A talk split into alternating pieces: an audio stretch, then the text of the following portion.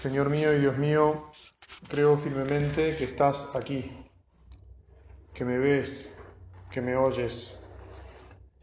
Te adoro con profunda reverencia. Te pido perdón de mis pecados y gracia para hacer con fruto este rato de oración. Madre mía Inmaculada, San José, mi Padre y Señor, Ángel de mi guarda, intercedan por mí. Me propongo en esta meditación que de alguna manera continuemos con el tema del anterior, que es el estar dispuestos a los cambios que el Señor nos propone y el entender que en el fondo de nuestra vida eh, no es más que un continuo cambio.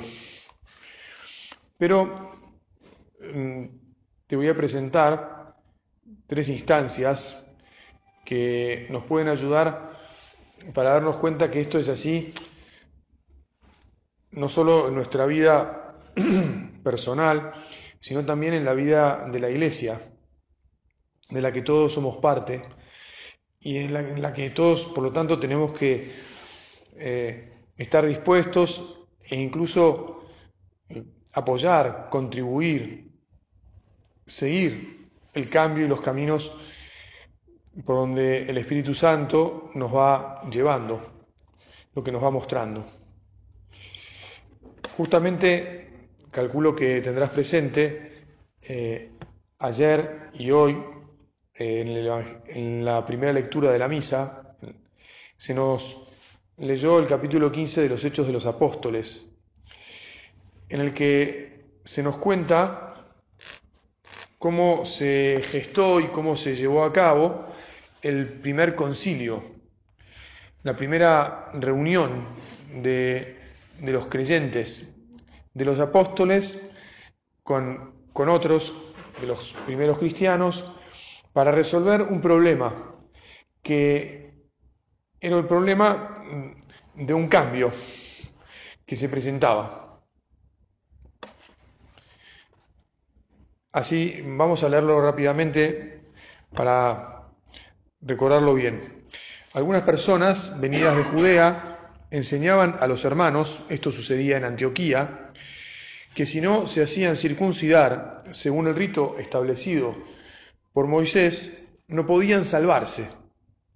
A raíz de esto se produjo una agitación.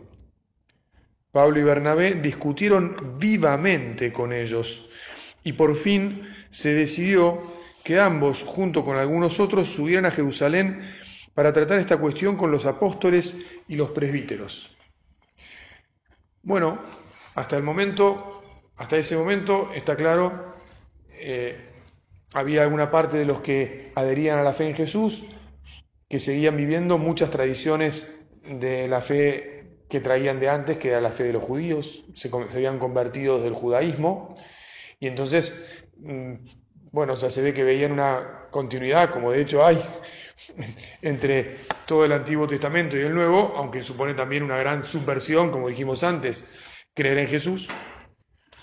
Y para ellos entonces era necesario seguir cumpliendo con las costumbres que les había dado Moisés, que es obvio que muchas de ellas las seguimos cumpliendo, básicamente los diez mandamientos. Pero se plantea un problema alrededor de la circuncisión, por el significado que la circuncisión tenía. Y porque efectivamente los que creían en Cristo, pero no venían del pueblo de Israel, no estaban circuncidados. Y entonces, ¿cuál era el signo que debían tener todos en común. Bueno, estoy más o menos rápidamente repitiendo lo que acabamos de escuchar, pero para que nos pongamos en situación y lo meditemos y digamos, y sí, la verdad es que aquí se produjo una gran agitación y Pablo y Bernabé discutieron viva, vivamente, como dijo, este, sí, traduce vivamente. Es decir, no es que, bueno, charlemos un poquito, no, no, no. Vivamente, no, no dice que se agarraron a trompadas, pero este, hubo contraposición de ideas seria. Tanto que decidieron que iban a ir a Jerusalén para decidir la cuestión con quienes eran la autoridad. Y emprendieron un viaje este, largo, difícil, en el que de todas maneras, mientras iban pasando por Fenicia y Samaria, contaban detalladamente la conversión de los paganos. Y esto provocaba alegría a todos los hermanos, que evidentemente eran hermanos que provenían de los judíos. Pero al mismo tiempo ellos estaban llevando a Jerusalén un mensaje disruptivo. Fíjate que el título que pone, aunque no sea tan importante, el título de, que pone en esta edición del Evangelio que tengo aquí, pero la controversia en Jerusalén es el título. Es decir, en nuestra vida como pueblo de Dios, bueno, ha habido desde el comienzo, porque esto no es que eh, empezó a suceder muchos siglos después. Fueron a ver a los apóstoles, Pablo y Bernabé, todos contemporáneos de Jesús.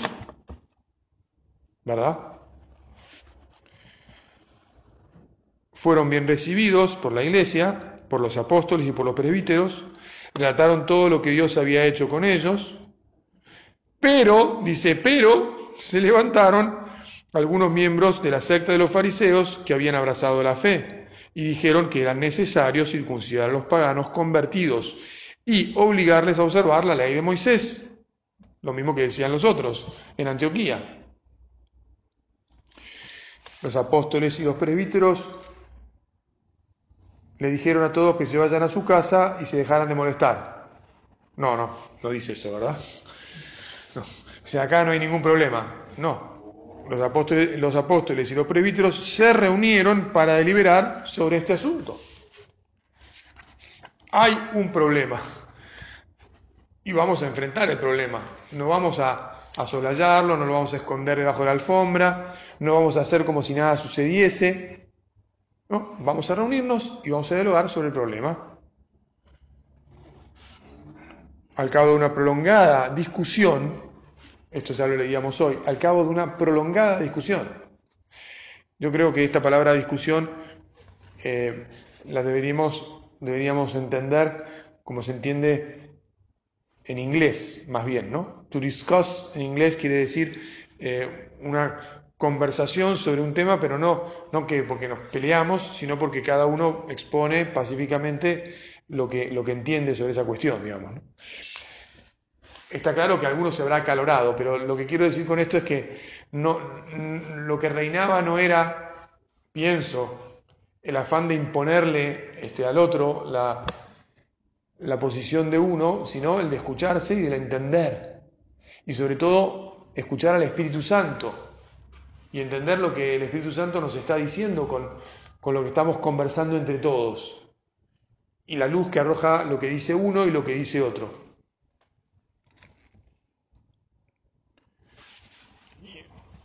Entonces Pedro se levantó y dijo, hermanos, ustedes saben que Dios desde los primeros días me eligió entre todos ustedes para anunciar a los paganos la palabra del Evangelio, a fin de que ellos abracen la fe.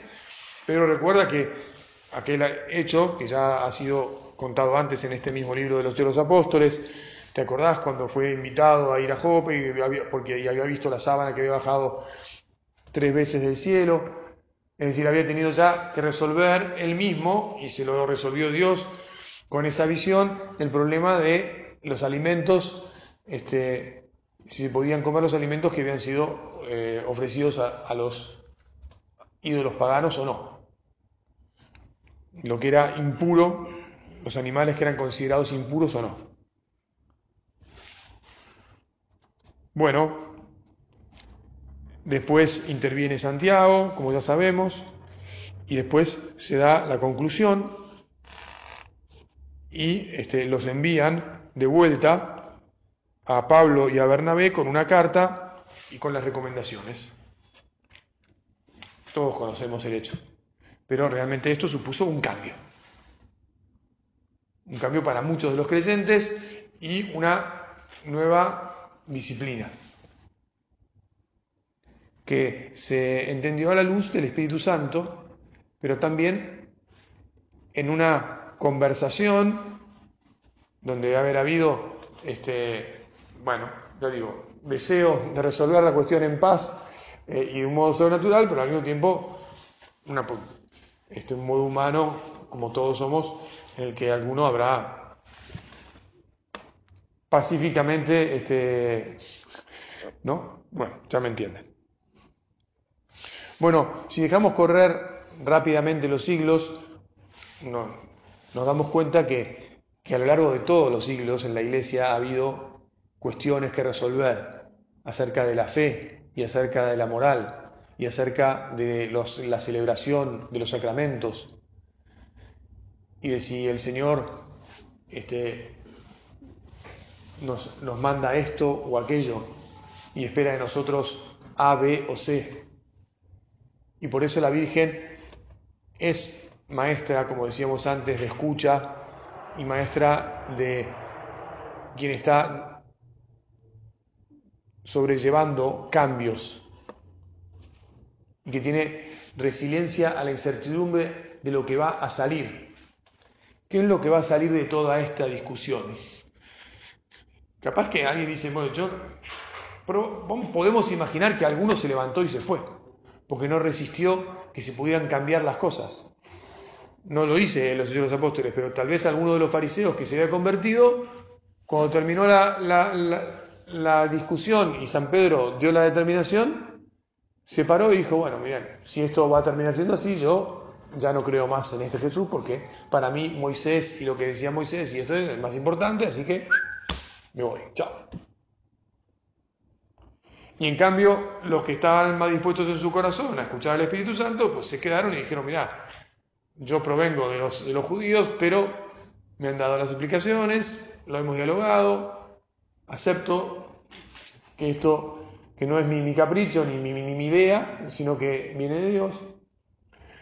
Bueno, como te decía, a lo largo de toda la historia han pasado en la iglesia millones de, de circunstancias en las que ha habido que adaptarse, ha habido que cambiar. Por recordarte un ejemplo más cercano a nosotros,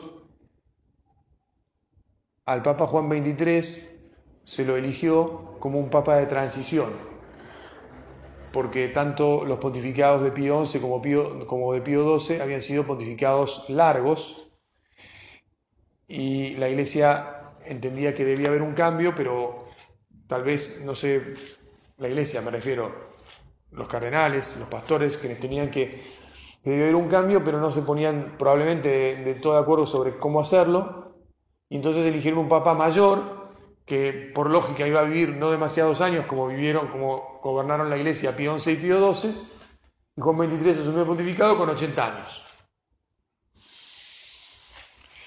Y es de aquí que antes de tres meses, si yo no estoy mal con los tiempos, pero seguro no habían pasado seis meses de ser elegido papa, anunció que iba a convocar un concilio ecuménico. ¡Chan! ¿No? Eso sí que era un cambio. Hacía cinco siglos que no se, que no se reunía un concilio ecuménico. Y de repente un papa que en teoría no iba a hacer nada, ningún cambio, convocó un concilio ecuménico. ¿Verdad que el Señor Dios nos lleva por donde Él quiere y como Él quiere?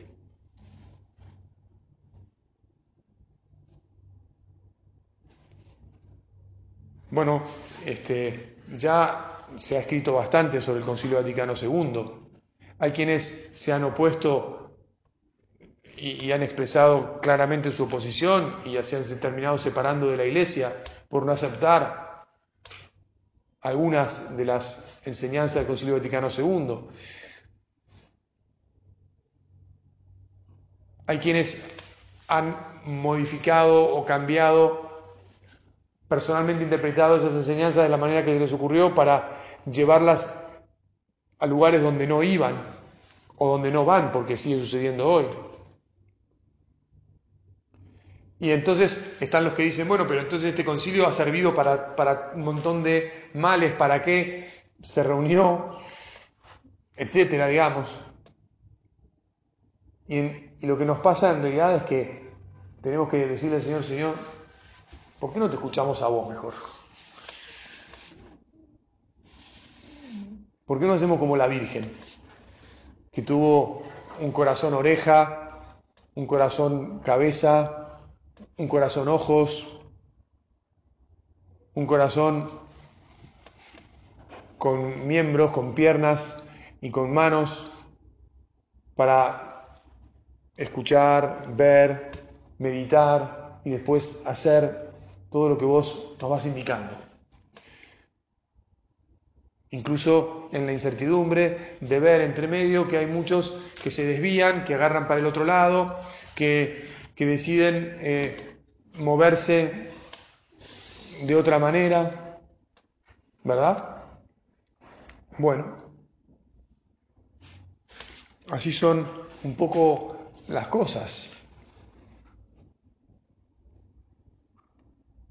Tal vez incluso, este,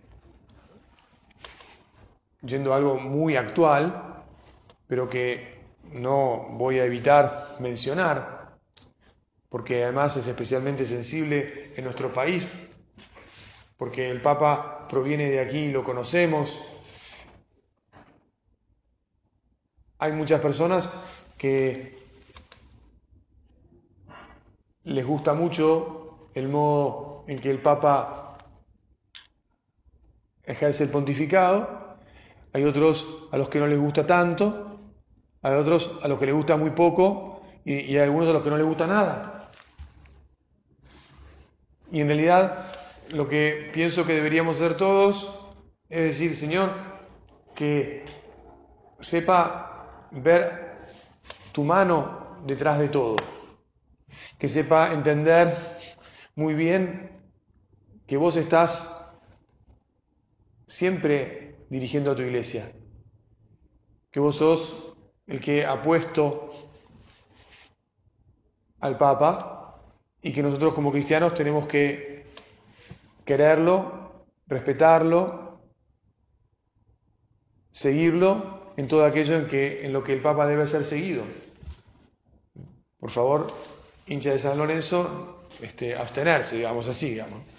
Ya sabemos que ya sabemos bastante bien cuáles son las cosas y cómo son las cosas, ¿verdad? Y entonces, bueno, Señor, que yo me disponga que te escuche, que esté atento, que no me crea lo que no soy.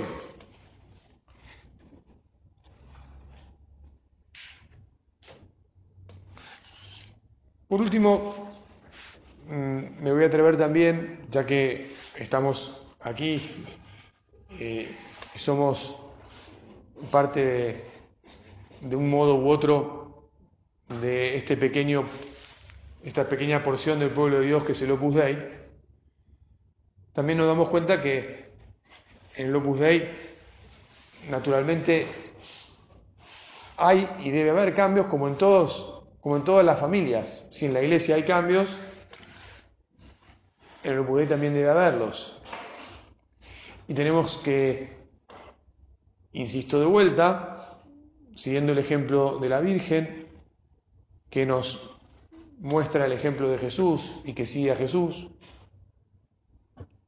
Estar atentos, incluso disponernos positivamente, me atrevería a decir, eh, meditar cuáles son las cosas que tenemos que, que cambiar para seguirlo más de cerca al Señor. Y como es obvio, en la iglesia y como es obvio también en la obra, mm, lo que no, lo que no va a cambiar nunca son las verdades que nos enseñó Jesús. En el caso del espíritu de la obra, lo que no va a cambiar nunca son, es justamente el espíritu, la esencia que nos transmitió de parte de Dios San José María. Pero hay muchas cosas, muchas otras cosas en las que tenemos que saber estar dispuestos a soltar, los modos, las maneras en las que se encarnó el Espíritu en tiempos pasados, aún incluso cuando eh, en esos años uno pueda decir, bueno, pero San José María vivió en esos años y las cosas se hacían así. El tema no es cómo se hacían las cosas en los años que vivió San José María, sino cómo es que San José María haría las cosas ahora. Pregunta que evidentemente supone incomodidad, supone adaptación, supone apertura de mente, supone un corazón abierto a escuchar, una cabeza dispuesta a pensar, unos ojos atentos a mirar y después también unas piernas y unas manos dispuestas a hacer. Porque si uno concluye, ayuda, descubre que hay que hacer cambios, adaptaciones y que es razonable que son necesarias y obvias y después no las no las motoriza, tampoco realmente estaría siguiendo lo que, lo que Dios espera de nosotros, ¿verdad? Bueno, pidámosle al Señor una vez más, siguiendo toda esta línea que hemos eh, seguido hoy, o para rezar, que, que nos dé la fortaleza y la gracia de ser hombres atentos a la voz de Dios y listos para seguir los caminos que Él nos indique, aunque supongan cambios, aunque supongan disrupción en nuestras vidas y tal vez en la vida de los demás y en nuestras costumbres y en las costumbres de los demás, aunque supongan incomodidad, aunque haga falta para eso que efectivamente dejemos la zona de confort en la que todos queremos estar y que en realidad solo estaremos cuando lleguemos al cielo. Madre Santa, una vez más nos ponemos en tus manos y te pedimos que así caminemos siempre con ánimo hacia tu Hijo Jesús. Te doy gracias, Dios mío, por los buenos propósitos, afectos e inspiraciones que me has comunicado en esta meditación. Te pido ayuda para ponerlos por obra. Madre mía, Inmaculada, San José, mi Padre y Señor, Ángel de mi guarda, intercedan por mí.